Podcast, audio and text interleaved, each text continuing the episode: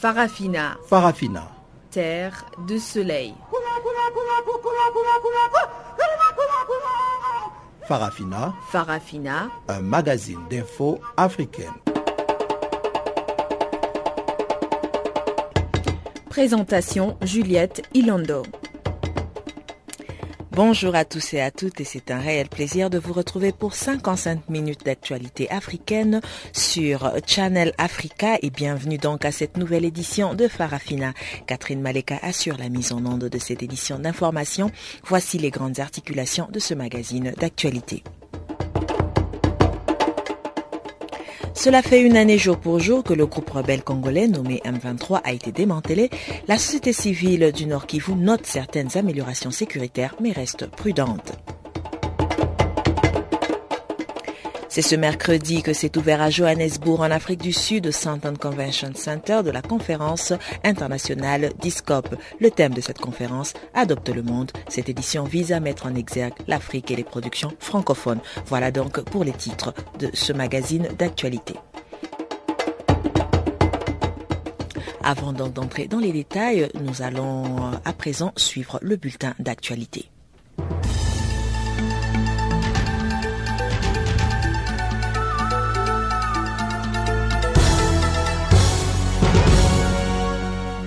Bonsoir à tous. Les chefs d'État du Ghana, du Nigeria et du Sénégal s'entretenaient mercredi avec le lieutenant-colonel Zida en charge du pouvoir intérimaire au Burkina Faso et qui s'est engagé à remettre le pouvoir aux civils pour faciliter la transition démocratique. Les trois présidents et le militaire ont débuté leur discussion à huis clos dans la matinée dans un salon d'un hôtel de luxe de Ouagadougou situé dans un quartier chic de la capitale où se trouve aussi le palais présidentiel de Kosiam. Les trois chefs d'État africains rencontreront ensuite les partis de l'opposition et la société civile avant de repartir dans la soirée. L'opposition donnera une feuille de route à John Dramani Mahama, chef de l'État ghanéen et président en exercice de la CDAO, l'organisation régionale ouest africaine, pour que la transition ne dépasse pas novembre 2015 a déclaré à la presse Ablassé Ouedraogo, un de ses leaders. Les ambassadeurs de France, des États-Unis et de l'Union européenne, les trois plus importantes représentations étrangères au Burkina Faso, est également présents à l'aéroport. Une personne a été tuée et 50 autres blessées dans un accident de train mercredi matin dans la banlieue d'Alger, a annoncé un responsable de la protection civile. L'accident en gare de Hussein Dey dans la banlieue et a fait un mort et 50 blessés selon un bilan provisoire, a déclaré à la radio le lieutenant Sofiane Bekti. Le train en partance d'Alger se dirigeait vers Tenia à 50 km de la capitale. Il a déraillé à la gare de Hussein Dey au moment où il changeait de voie selon le directeur général de la Société nationale de transport ferroviaire, Yassine Benjabala, cité par l'agence APS. Un deuxième footballeur sud-africain, membre de la sélection nationale, a été victime d'une attaque à main armée à Johannesburg une semaine après la mort du capitaine de l'équipe sud-africaine dans des circonstances similaires, a-t-on appris des sources concordantes. Sibosi Sovilakazi, milieu de terrain de l'équipe nationale de Bafana Bafana, dormait samedi chez ses parents dans le township de Soweto quand des voleurs ont fait irruption dans la maison, a rapporté mercredi la radio locale Eyewitness News. Les cambrioleurs ont tenu la famille du joueur en joue, les ont d'objets de valeur selon la radio qui décrit le récit du joueur et de la police. L'incident s'est produit peu après minuit samedi dernier, une semaine après que le capitaine de l'équipe nationale, le gardien de but Senzo Meiwa, eut été tué dans ce que la police a qualifié de cambriolage qui a horriblement mal tourné. À Soweto, les hommes armés ont pénétré au domicile des parents de Vilakazi et demandé où il se trouvait pendant que le joueur dormait dans une pièce à l'arrière. Il savait ce qu'il voulait, c'est moi qu'il cherchait, a déclaré le joueur âgé de 24 ans qui est capitaine du club local de Bidwestwood. Les voleurs ont aussi réclamé aux parents les clés de sa voiture avant de s'enfuir avec des téléphones portables, un poste de télévision et les alliances et les vêtements des parents. La France, le Royaume-Uni et les États-Unis ont réclamé mardi un comité du Conseil de sécurité d'ajouter les djihadistes d'Ansar Acharia actifs en Libye à la liste noire terroriste des Nations Unies en raison de leur lien avec Al-Qaïda. Ansar Acharia, les partisans de la loi islamique en arabe, a déjà été placé sur la liste noire des États-Unis pour son rôle dans l'attentat de septembre 2012 contre la mission diplomatique américaine à Benghazi qui avait coûté la vie à quatre Américains dont l'ambassadeur en Libye. Si la mesure est adoptée, elle gèlera les avoirs et biens des membres du groupe et les empêchera d'obtenir des visas d'entrée pour les pays membres de l'ONU. La requête avait été formulée en septembre par le ministre français des Affaires étrangères, Laurent Fabius, qui avait alors qualifié la Libye de poudrière terroriste.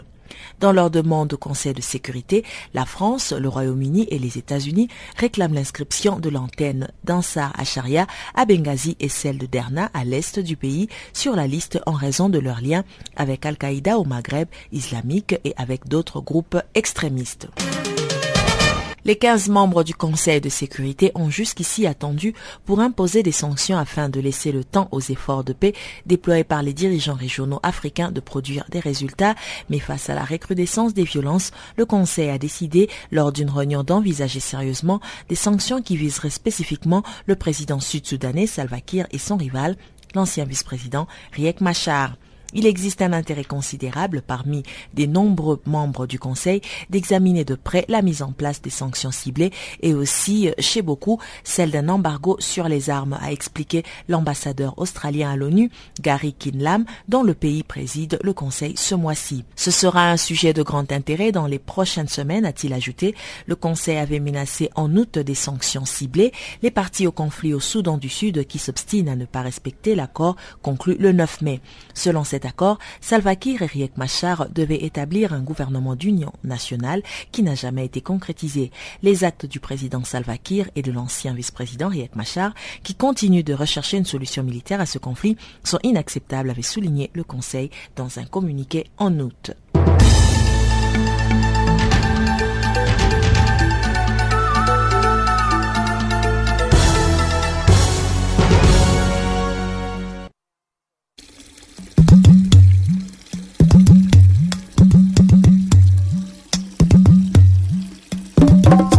Écoutez Channel Africa à la radio et sur internet www.channelafrica.org.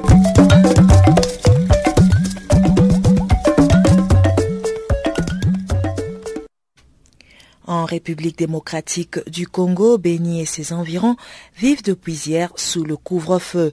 Les autorités de ce pays ont ainsi voulu imposer ces mesures dans le cadre de la sécurisation de la population.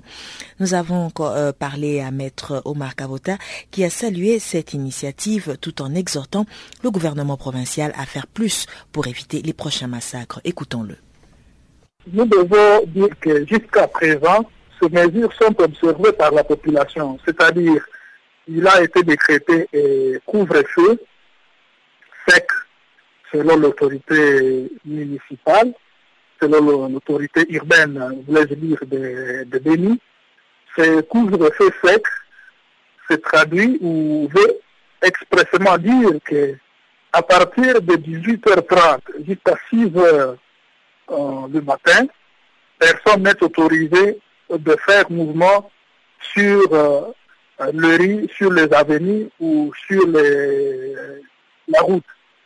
Et les uns et les autres sont obligés à rester chez eux à domicile, le temps pour euh, l'armée, la police et les services de sécurité de se donner à une patrouille de manière à ne pas permettre à ce que l'ennemi éventuel, je vais citer le rebelle de l'ADF Nali, ne puisse s'infiltrer dans les quartiers de la ville et ne puisse se livrer à un nouveau massacre comme cela a été observé euh, il y a quelques jours. Et euh, la MONUSCO vient d'annoncer qu'il y a environ 200 personnes qui ont été arrêtées justement en connexion avec euh, tout ce qui s'est passé à, à Béni. quel est le sentiment justement de la société civile sur ces arrestations? Nous nous pensons que tous ceux qui sont arrêtés pour avoir perpétré des crimes, pour avoir tué des innocents, pour avoir pillé, pour avoir appartenu à un mouvement terroristes, ces gens-là, leur place, c'est à prison. Et cela doit résulter des procès équitables, des procès établissant leur culpabilité. Nous nous pensons que alors on devra le livrer à la justice pour qu'ils soient jugés euh, publiquement et ceux qui seront réellement trouvés euh, coupables, ils pourront purger leur peine en prison. Mais au-delà de ces mesures judiciaires, nous nous pensons que la MONUSCO, ainsi que l'FRDC, je veux dire l'armée régulière congolaise, devrait poursuivre, devrait s'élasser aux opérations de ratissage de grande envergure pour découdre avec euh, les adéfinalistes. Mais au-delà, nous devrions ensemble comprendre avec le gouvernement et la communauté internationale que l'on fait face à une nouvelle guerre et les stratégies devraient être adaptées à, faire face à une nouvelle guerre comme nous l'avions soutenu.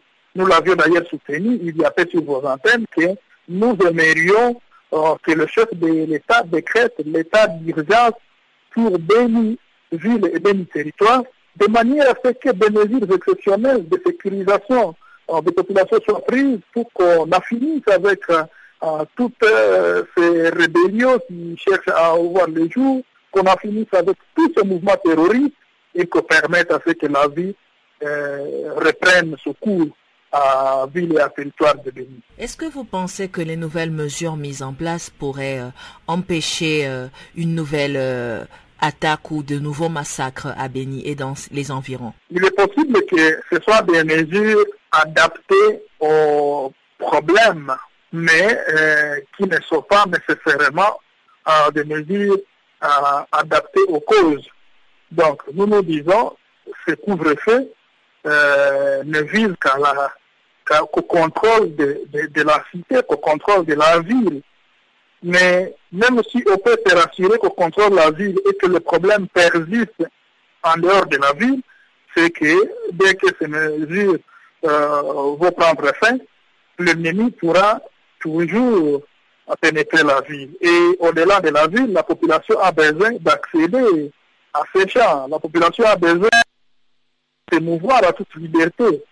Donc, il nécessite que les opérations euh, conjointes FRDC et MONUSCO, donc FRDC Brigade d'intervention euh, des Nations Unies, euh, soient réellement mises, à, mise en œuvre pour que l'on finisse avec les problèmes et c'est de manière définitive. Toujours en République démocratique du Congo, cela fait une année jour pour jour que le groupe M23 a été démantelé dans le pays. La société civile note des améliorations sécuritaires même si elle reste prudente.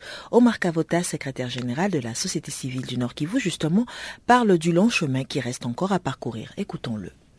Il faut dire que toute la population de la province du Nord Kivu s'était réjouie de la débâcle de cette rébellion et une année après, certes qu'il s'observe une certaine amélioration euh, du côté sécuritaire, particulièrement là où le M23 a, a, administré, mais il y a encore du chemin à faire.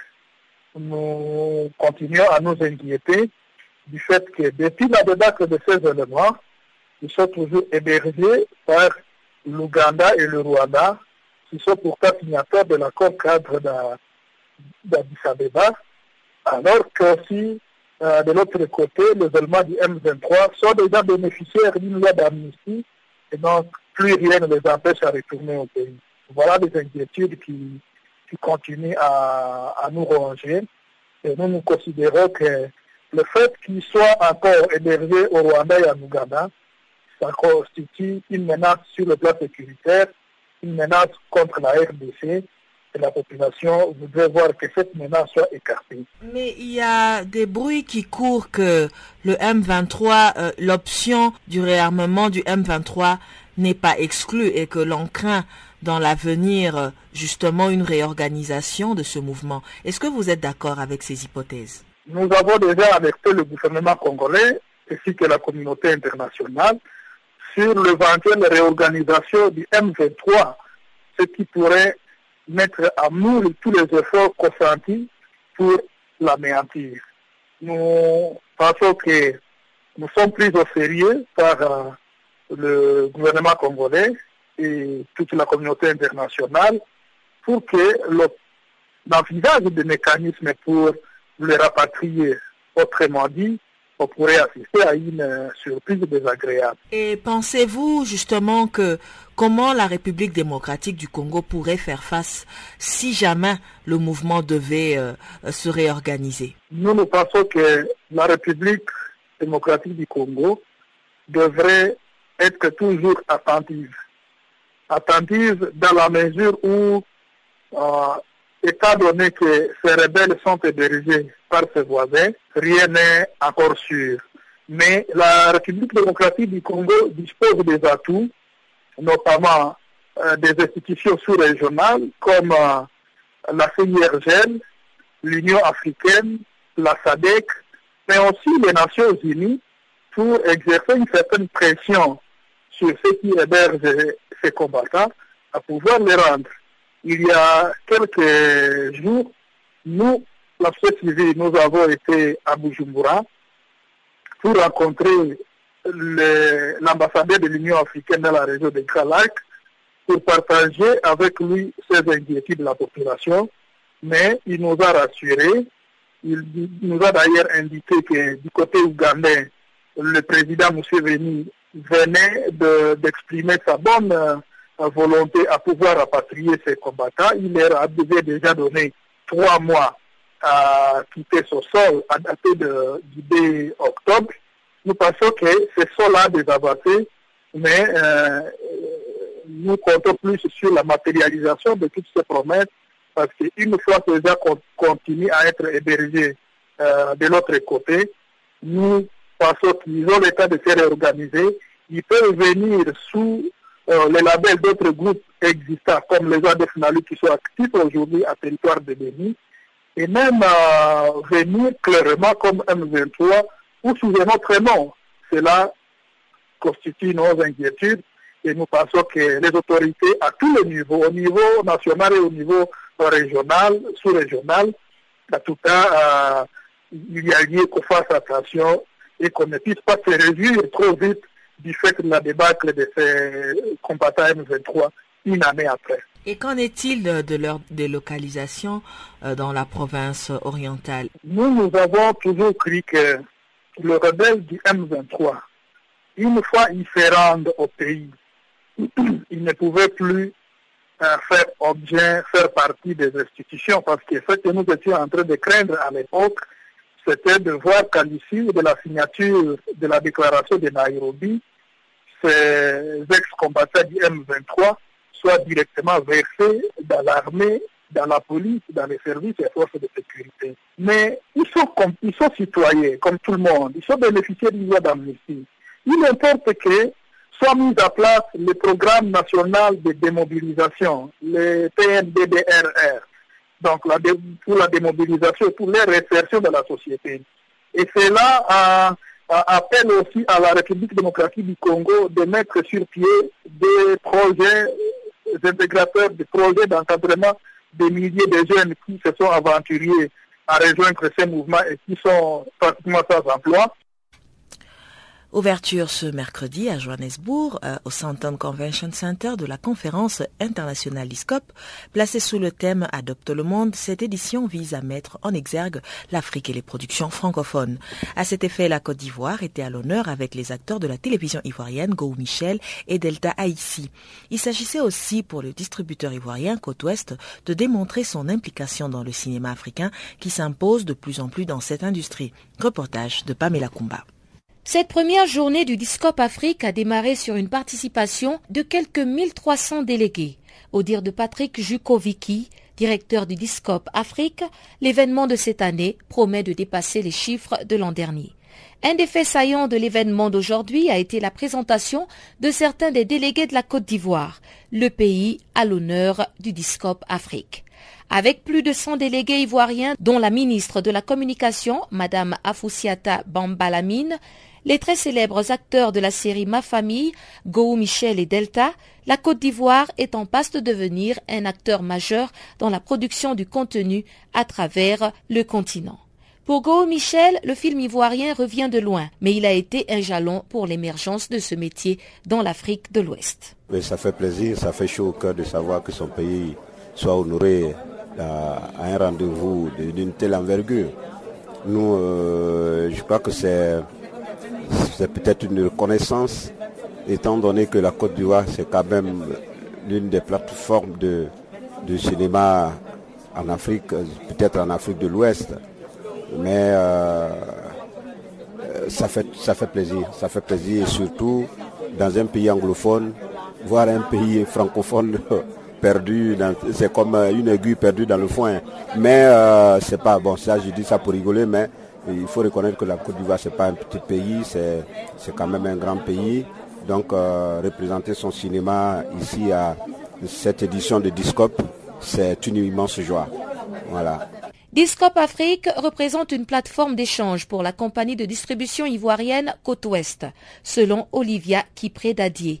Il ne s'agit pas seulement de vendre, mais aussi de valoriser la nouvelle facette du continent africain à travers ses films. C'est très important pour nous de donner une vitrine et une visibilité aux producteurs africains, parce qu'aujourd'hui on voit qu'il y a vraiment une grande, une sorte d'émergence et euh, ça, bouge. Donc c'est à nous de faire, de mettre en avant donc ces, ces jeunes talents. Notre rôle, et nous le pensons nous le croyons, c'est qu'il faut sortir des clichés. Parce que ce n'est pas l'Afrique actuelle. L'Afrique actuelle est une Afrique moderne. C'est vrai, nous sortons de, de crise, il y a eu des guerres, il y a encore des guerres, c'est vrai. Mais il y a un talent, il y a du dynamisme, il y a du savoir, il y a de l'intelligence et dans tous les domaines du secteur de l'audiovisuel. Et nous croyons fermement qu'il faut mettre ensemble tous ces talents pour qu'on puisse arriver à mettre en avant l'Afrique. Donc nous, nous avons développé en termes de concept créatif une carte qui représente toutes les couleurs de l'Afrique, que ce soit de l'Afrique francophone, l'Afrique du Sud, l'Afrique du Nord. C'est à nous de mettre en avant ces talents. On a énormément de richesses. On parle plus de 2000 langues en Afrique.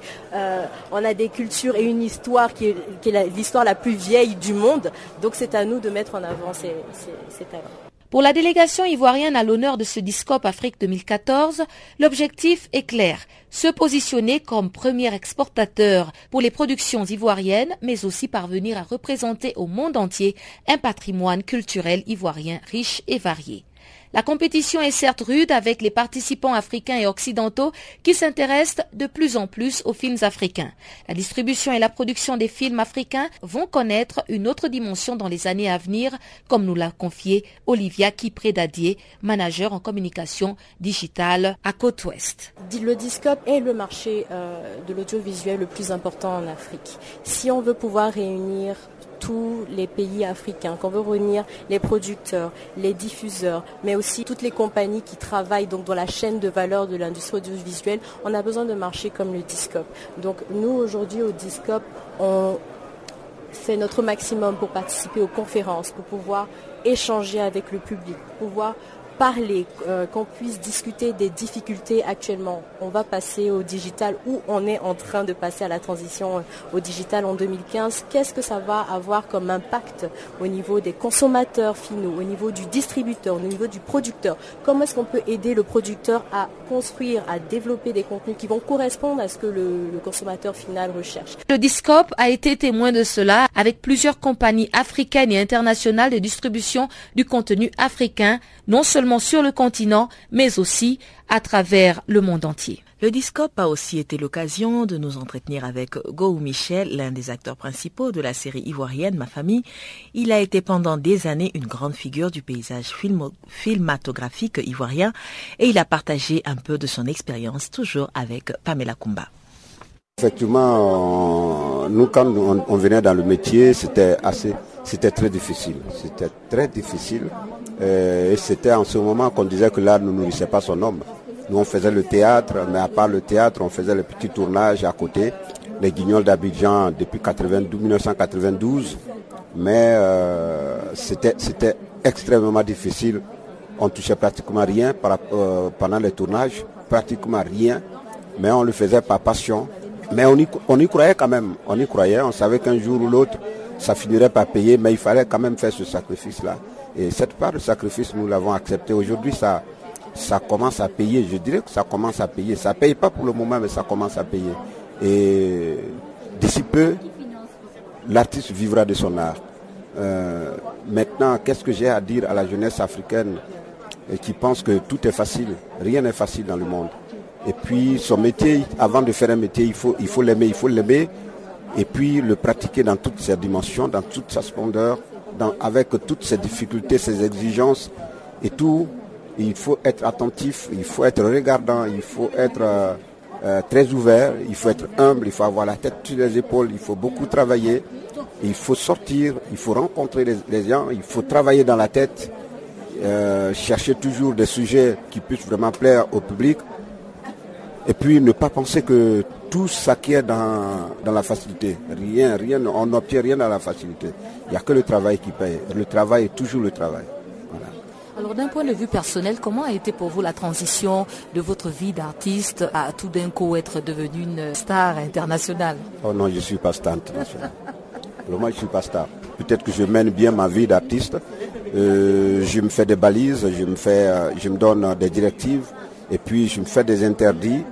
Je canalise ma vie artistique, je crois que c'est ça. Mais euh, non, cette vie, je la vis de façon naturelle quand on choisit un métier, il faut, il faut en même temps considérer les effets collatéraux. Donc, euh, je sais, je sais qu'un jour, quand je serai star international, ça ne va pas être surprenant, ça ne va pas être difficile aussi à supporter. Et je serai déjà préparé à cela. Puisque vous venez de le dire, peut-être que c'est une prophétie. Ça va venir. Alors, on est en train de passer aujourd'hui euh, dans l'ordre du digital. On part de l'analogue euh, au digital. Est-ce que pour vous, en tant qu'artiste, quel est l'effort que vous aurez à fournir dans ce nouveau monde euh, digital? Il faut s'adapter. Il faut s'adapter. Nous, on fera aussi l'effort de s'adapter. On a commencé difficilement avec les humatiques avant, mais Dieu seul sait combien de difficultés nous, nous pendant les tournages, jusqu'à même en post-production et tout. Mais aujourd'hui, le monde, le monde, ça va être numérique. Donc il faut s'adapter. Il faut s'adapter. Tout passe maintenant sur l'ordinateur. Euh, c'est maintenant la technologie, les nouvelles technologies. Ça avance, ça évolue rapidement. C'est vrai, il faut, il faut se mettre en même temps au diapason. Quelqu'un disait la dernière fois que si tu n'attrapes pas le train de, cette modernité, là tu deviens en même temps analphabète, mais on fait l'effort, on avance. Alors, euh, Go Michel, c'est qui en dehors de l'acteur qu'on connaît tous? Go Michel, c'est un homme normal, c'est un homme qui mène euh, sa vie comme il se doit. Euh, c'est un père de famille, marié, père de cinq enfants. Voilà, je, mène ma, petite vie comme je, je, je la gère un père, un père exemplaire, un père vraiment qui décide de donner une éducation normale, parfaite à sa famille, à ses enfants et tout ça. Donc voilà, en dehors de, la scène théâtrale, en dehors des planches, en dehors des, plateaux de tournage, je suis à la maison avec ma petite famille. On, vit, on vit comme, naturellement comme les autres. Nous allons à présent retrouver Pamela Kumba qui nous présente le bulletin économique.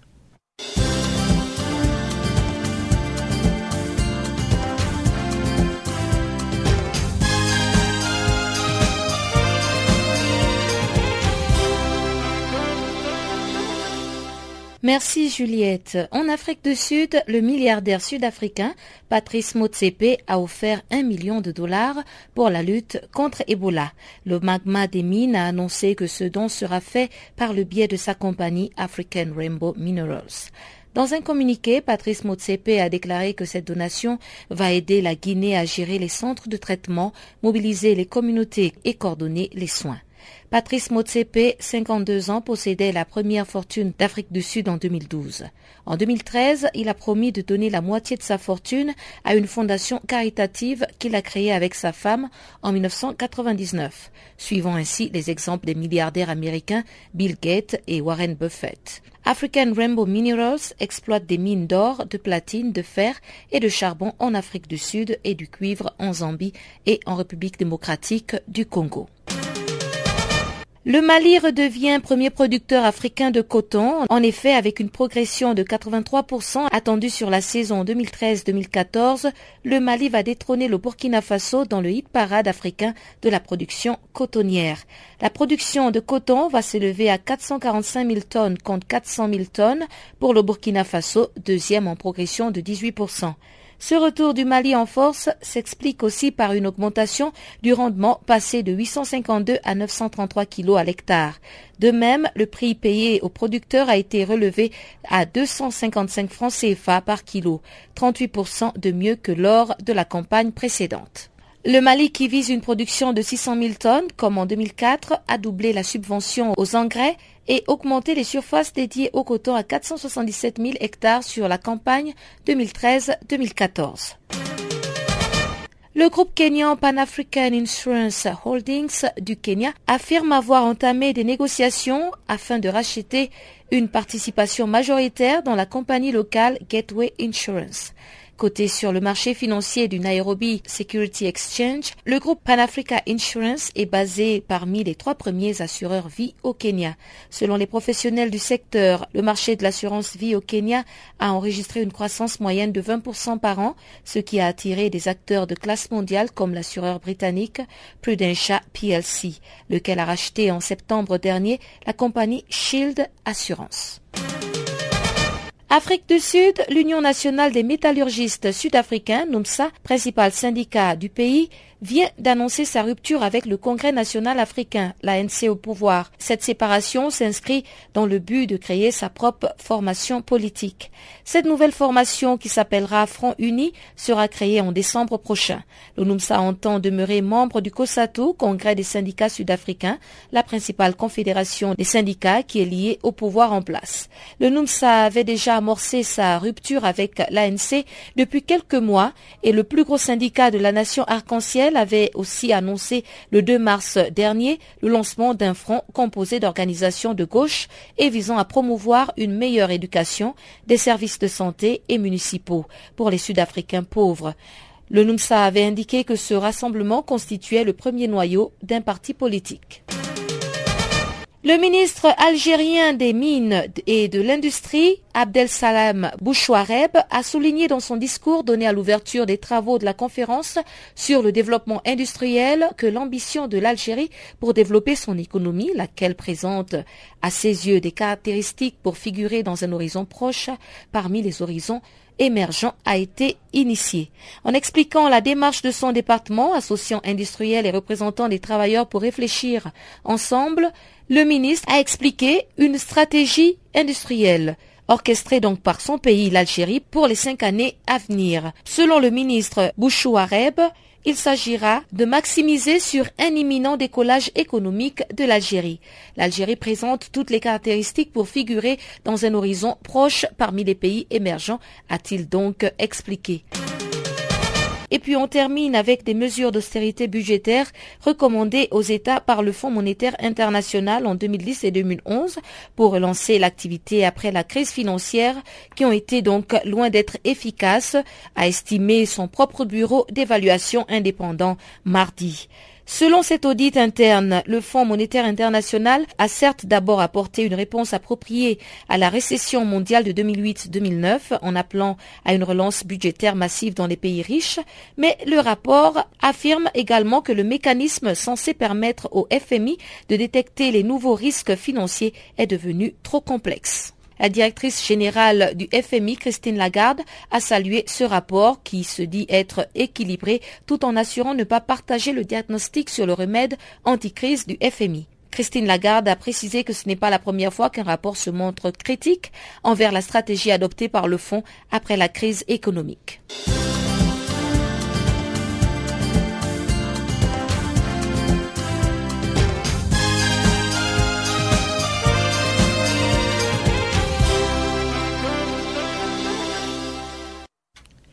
Les filles et femmes doivent être protégées des violences sexuelles, c'est ce que pense Alicia Sogroum, directrice de l'ONG Protection des femmes, qui nous en dit plus. Euh, nous faisons ce, travail de plaidoyer pour que ces infrastructures existent. Parce que vous allez voir que même dans les pays euh, soi-disant un peu plus en avance où, où, ces infrastructures existent, vous allez en milieu rural ou vous allez dans certaines zones du pays, ces infrastructures n'existent pas. Donc on est là, on a encore laissé à côté une bonne frange de la population. Et ça devient, euh, ça devient même euh, un poids pour le, pays. Parce que au lieu de donner la bonne information à ces jeunes, surtout à ces jeunes filles, si on leur donnait la bonne information en ce qui concerne la santé de la reproduction, en ce qui concerne euh, les méthodes contraceptives, en ce qui concerne la planification familiale, s'ils avaient les bonnes informations et les bons services, peut-être que ces filles ne tomberaient pas enceintes. Et voici, on aurait limité les questions de grossesse euh, non désirées, on aurait limité les tentatives de solution qui consistent à faire des avortements euh, euh, pas, pas, sécurisés ou non médicalisés, des avortements clandestins, comme on les appelle chez nous. Donc, vous voyez un peu toutes les conséquences. Donc, c'est de ce point de vue que nous discutons avec les États. Certains d'entre eux vous disent que oui, nous n'avons pas de loi pour contre euh, nous n'avons pas de loi pour permettre euh, l'avortement. Mais si une fille est violée, si une fille est violée, a eu des relations forcées ou des relations non désirées et, tombe enceinte du fait de, cette, euh, de ce viol ou de ces relations sexuelles non désirées, mais il faut lui donner l'opportunité de ne pas garder cet enfant si c'est son choix. Parce que sinon, nous tombons dans un espèce de, de, de, de possible traumatisme ou de possibles euh, euh, problèmes en vue pour cette fille pour prendre en charge demain cet enfant, d'un point de vue économique, mais même d'un point de vue émotionnel et d'un point de vue euh, psychologique. Aujourd'hui, ce que l'UNFPA fait beaucoup, c'est vraiment beaucoup de travail technique et de recherche, mais aussi beaucoup de plaidoyer sur les questions de, de dividendes démographiques dividende démographique parce que, euh, bon, on dit que euh, les jeunes, c'est l'avenir de demain. Ce qui est vrai. Mais quand on le lance comme ça, ça a l'air d'être, bon, c'est un slogan, tout le monde en parle. Mais c'est ça la réalité. Mais pour que ces jeunes jouent leur rôle d'avenir de demain, il faut que ces jeunes soient éduqués aujourd'hui, il faut que ces jeunes soient en bonne santé. Pour que ces jeunes soient la masse qui travaille demain dans nos différents pays et qui crée la richesse dans nos, différents pays que ces jeunes ne soient pas aujourd'hui un fardeau pour les parents à la maison et un fardeau pour l'État. Parce que si toute cette masse de jeunes, si vous regardez les statistiques, dans la plupart de nos pays, vous allez voir que les jeunes euh, de moins de 25 ans font 60% de la population. Donc si 60% de la population arrive euh, dans quelques années sur le marché du travail et n'est pas outillé pour travailler, n'a pas, pas la, formation professionnelle qu'il faut, vous voyez un peu les problèmes que, que nous risquons d'avoir? Nous risquons d'avoir euh, des personnes qui ne peuvent pas créer de richesse. Donc, qu'est-ce qui va se passer? Est-ce que nous, les parents d'aujourd'hui, nous allons prendre encore en charge nos enfants de demain jusqu'à quel âge? Et qui va nous prendre en charge quand la retraite va arriver? Donc, c'est cette question de démographique dividende, de, de, dividende démographique aujourd'hui sur laquelle l'UNFPA est en train de travailler pour démontrer avec euh, des, preuves à l'appui que si nous arrivons à prendre en charge les enfants d'aujourd'hui comme il faut, d'un point de vue de la santé, pour en faire des adultes sains, qui n'auront pas besoin euh, de trouver euh, le, budget de la famille et le budget de l'État avec des dépenses médicales, mais au contraire, qui seront des gens sains et qui seront des gens qui, d'un point de vue professionnel, euh, bien préparés à prendre la relève, nous allons créer une surplus euh, en ce qui concerne euh, la richesse du pays, et c'est ce qu'on appelle aujourd'hui les opportunités démographiques ou la dividende démographique. Mais surtout, nous essayons d'appuyer les familles. Nous essayons d'appuyer les familles parce que nous voyons tout de suite que toutes ces questions dont nous discutons, il y a une plus, il y a une grande partie de pauvreté euh, dans ces questions que nous discutons. Je ne dis pas que la pauvreté est seulement responsable ou que ces questions sont seulement euh, présentes dans les pays pauvres, mais la pauvreté joue un très grand rôle aujourd'hui. Si nous voyons ce qui se passe dans la plupart de nos pays, tout, ce, cette, euh, je n'allais pas l'appeler trafic, mais toute cette relation sexuelle intergénérationnelle, c'est-à-dire entre les, des filles ou des garçons jeunes avec des femmes ou des hommes euh, d'âge avancé, nous voyons que c'est pour des questions de pauvreté ou c'est pour des questions de survie d'un point de vue économique. Lors de la présentation dimanche à Copenhague de la synthèse du cinquième rapport du groupe des experts intergouvernemental sur l'évolution du climat, le GIEC, le secrétaire général des Nations Unies a rappelé l'urgence à intervenir pour limiter l'impact du changement climatique et atteindre l'objectif de limiter à 2 degrés Celsius le réchauffement climatique d'ici 2050. Le groupe de travail 3 s'est penché sur la mitigation de changement climatique, c'est-à-dire les actions humaines qui permettent de réduire l'impact du changement climatique, en réduisant les sources émettrices de gaz à effet de serre, soit en développant des puits de carbone. Yuba Sakona, vice-président du groupe du travail 3 du GIEC. Il y a plusieurs conclusions de ce rapport, mais je vais insister sur euh, quatre conclusions clés. La première, c'est que l'influence des humains sur le système climatique est incontestable. Toutes les données scientifiques vont dans euh, cette direction. Euh, le deuxième aspect, c'est que euh, le niveau actuel des émissions de gaz à effet de serre est sans précédent dans l'histoire de l'humanité. Il y a eu une accélération au cours des dix dernières années. Et troisième élément, c'est que nous disposons d'un certain nombre de possibilités de faire face aux défis du changement climatique. Plus nous attendons, plus il deviendra extrêmement difficile de faire face et de contenir les impacts du changement climatique. Et le dernier, c'est que le choix nous appartient. Pourquoi est-ce que c'est au niveau international qu'il est si important d'agir euh, pour lutter contre le changement climatique?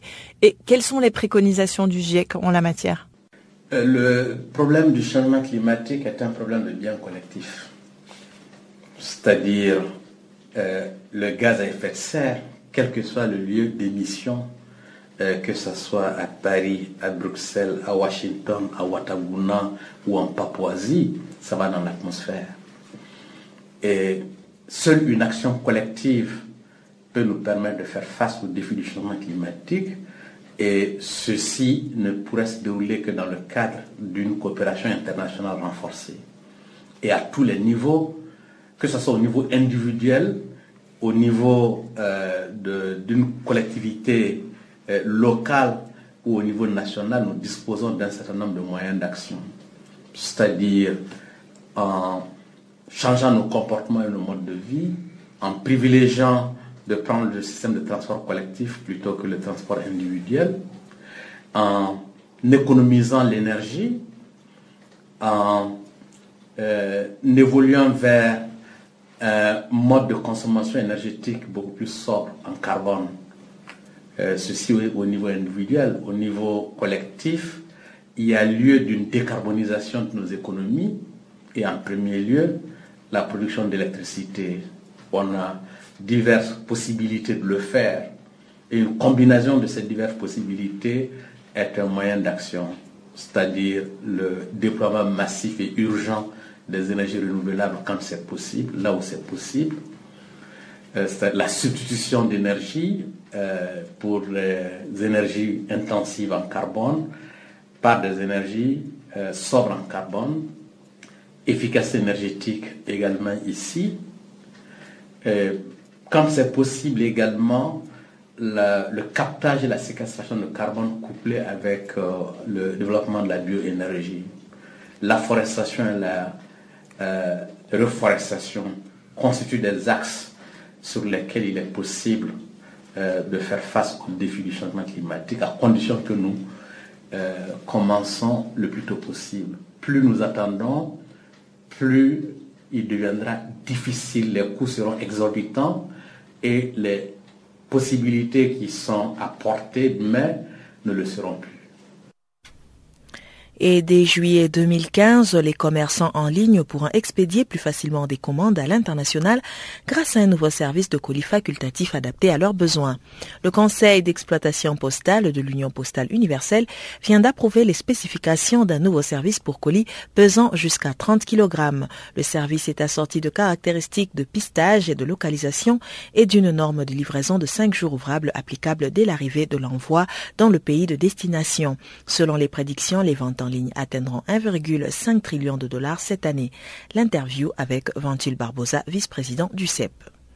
Alors, l'Union postale universelle a eu un forum en avril euh, cette année et à la suite euh, de ces forums sur le commerce électronique, nous avons décidé d'accélérer nos études et nos actions en vue de proposer euh, au marché un service de livraison pour les colis ciblés euh, pour les commerces électroniques. Alors, il s'agit en fait de favoriser la livraison euh, de colis euh, qui sont issus du commerce électronique. Est-ce que ça concerne tous les colis? En fait, ce que nous avons essayé, c'est d'avoir des spécifications des produits qui euh, répondent aux besoins de nos clients, soit les gros commerçants des commerces électroniques et aussi les, euh, les clients individuels qui font les achats.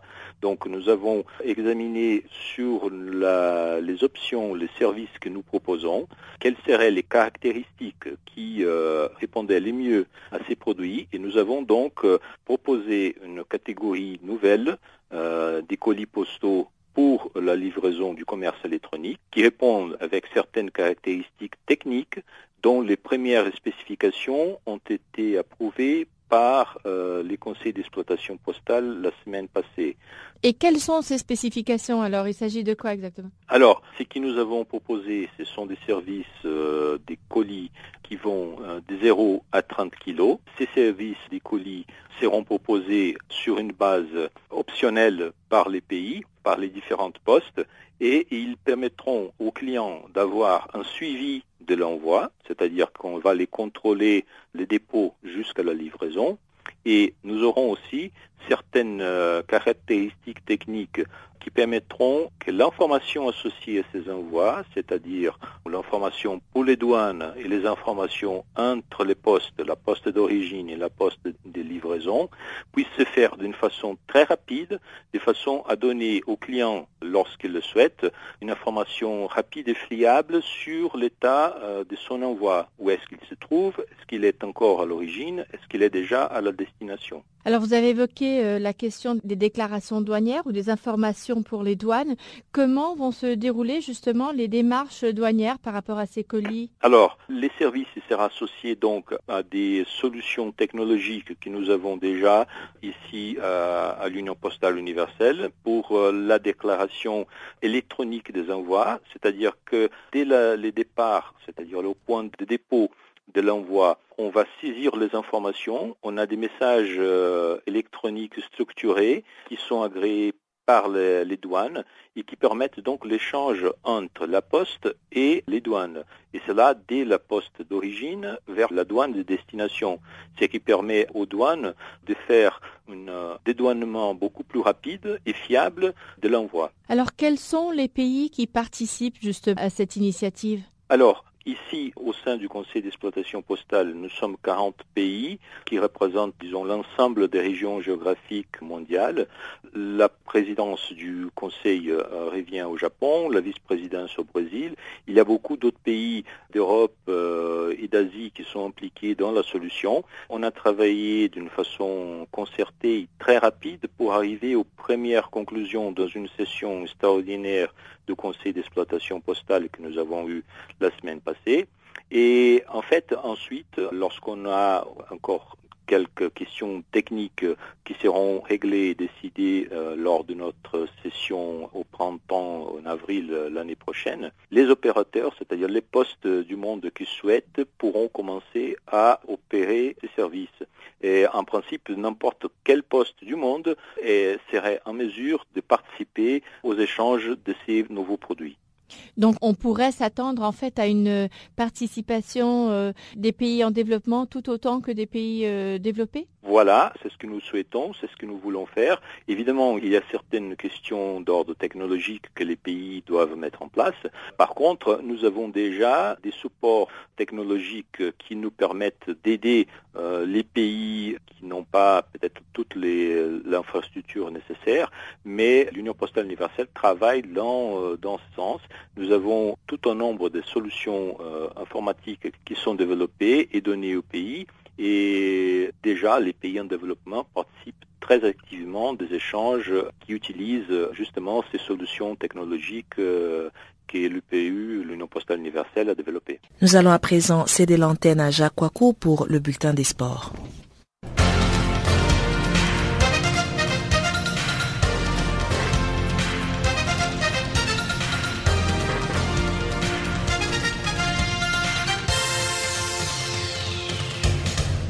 Bonjour à tous. Commençons par l'Afrique du Sud. Un autre footballeur échappe à un cambriolage à main. Une semaine seulement après le décès de Senzo Meyiwa, abattu à son domicile par des malfrats, l'Afrique du Sud a bien failli pleurer un autre de ses footballeurs dans les mêmes conditions. Sibusiso Vilakasi peut remercier le ciel. Le milieu de terrain dormait samedi dernier chez ses parents dans le township de Soweto quand des voleurs ont fait éruption dans la maison et ont mis en joue la euh, sa famille. Miraculeusement, Vilakazi ne s'est pas réveillé jusqu'à la fin du cambriolage. Tout s'est passé pendant mon sommeil et je n'ai rien entendu. Imaginez ce qui aurait pu arriver si je m'étais réveillé et si j'étais venu voir ce qui se passait, a-t-il raconté. Parmi les butins des voleurs, des téléphones portables, un poste de télévision, des vêtements des parents du joueur. L'Afrique du Sud est de plus en plus inquiète quant à l'avancée de la criminalité. La SAFA, la Fédération sud-africaine de football, a lancé mardi la Senzo Gun Campaign, une opération qui vise à dissuader les détenteurs illégaux d'armes à feu à rendre ces objets dangereux aux autorités en vue de garantir une société paisible. Willy Sagnol, reparlons de cet entraîneur de Bordeaux. Claude Leroy tacle sévèrement l'entraîneur de Bordeaux. Claude Leroy a fustigé Willy Sagnol qui a jugé le profil des joueurs africains lors d'un échange avec les internautes de Sud-Ouest lundi. Le sélectionneur des Léopards est revenu sur l'intervention du coach bordelais. C'est triste de la part de quelqu'un comme Willy Sagnol. Il a eu des responsabilités au niveau des équipes nationales de jeunes et c'était un peu dans le droit fil de ce qu'on avait entendu à un moment à la direction technique nationale, regrette l'ancien coach de Strasbourg. Peut-être qu'il a eu comme conseiller Patrick Buisson ou Jean-Marie Le Pen, où il a lu le discours de Dakar. C'est terrible. C'était l'ancien joueur de Saint-Etienne qui parle des footballeurs africains et dans les grands esprits stéphanois, il y a eu Eugène Diolé qui a été un intellectuel d'une qualité exceptionnelle et qui a été ambassadeur de son pays en Espagne et en Angleterre. Il y a eu Salif Keita qui a été ministre du gouvernement malien. Il y a eu Roger Mila qui a probablement été le meilleur joueur du monde. Et il fait référence à l'anti-intelligence quand il parle des joueurs africains. C'est terrible pour lui. D'autant plus qu'il démarre en carrière et que jusqu'à preuve du contraire, il n'a absolument rien gagné, rien prouvé, rien fait. J'espère que ceux qui sont en charge de l'éthique dans le football, dont on parle souvent, vont réagir et l'amener à corriger ses propos. Au Togo, le président de la FTF, Gabriel Ameyi, spécialiste des matchs truqués, nous dit-on. Le président de la Fédération togolaise de football, Gabriel Ameyi, se trouve encore et toujours au centre des accusations très graves. Les présidents des clubs, regroupés au sein du Conseil des présidents des clubs du Togo, ont dénoncé les malversations orchestrées par le bureau dirigé par le président de la FTF à la veille de la dernière journée du championnat de football de première division qui a consacré ces massifs champions. Au nombre des dérives citées, les matchs truqués pour arranger les clubs amis, les observations formulées par les responsables, résultats de match truqués. Si certaines n'ont pas le courage de venir s'asseoir ici pour tenir le même langage, sachez qu'on est unanime. Ce championnat est bancal depuis, a indiqué le président du CPCF, Winnie Dobassé, également responsable de Gomido de Palimé, c'est un club de première division. Pour enchérir, Meba Germain, président d'ASCO de Cara, aussi membre de l'association, revient sur les matchs truqués. Quand on parle des matchs truqués, il y en a. Maranata Unisport, ça c'est un match truqué. Il y en a autant d'autres, les arbitres n'en parlent pas. Terminons par le championnat du monde de 2015 de karaté. Le Sénégal retenu à Dakar. Invraisemblable, le Sénégal ne participera pas, sauf surprise de dernière minute, à la 22e édition des championnats du monde de karaté qui démarre ce mercredi 5 novembre à Brême en Allemagne et ce jusqu'au 9 novembre. La révélation a été faite à l'issue d'une conférence de presse tenue à Dakar par le président de la Fédération sénégalaise de karaté, Mamadou Sarr. Selon ce dernier, cela s'explique par le fait que les demandes de visa qui avaient été introduites au niveau de la représentation diplomatique allemande basée à Dakar n'ont pas donné un écho favorable. Et pour le patron du karaté sénégalais, c'est à la fois inexplicable et inacceptable, en ce sens que le Sénégal est un pays respecté. Le karaté qu'il dirige, une des disciplines parmi les plus titrées euh, au mondial et sur le plan continental. Revenant sur les motifs de ce refus, il dira que l'ambassade soupçonne une volonté de certains, de certains athlètes de s'expatrier en marge de cette compétition, euh, ce qui avait été noté il y a quelques années en Italie quand des karatékas sénégalais s'étaient évaporés dans la nature après une compétition internationale, ce qui est faux, pense-t-il, car sous son magistère, aucun cas du genre n'a été noté.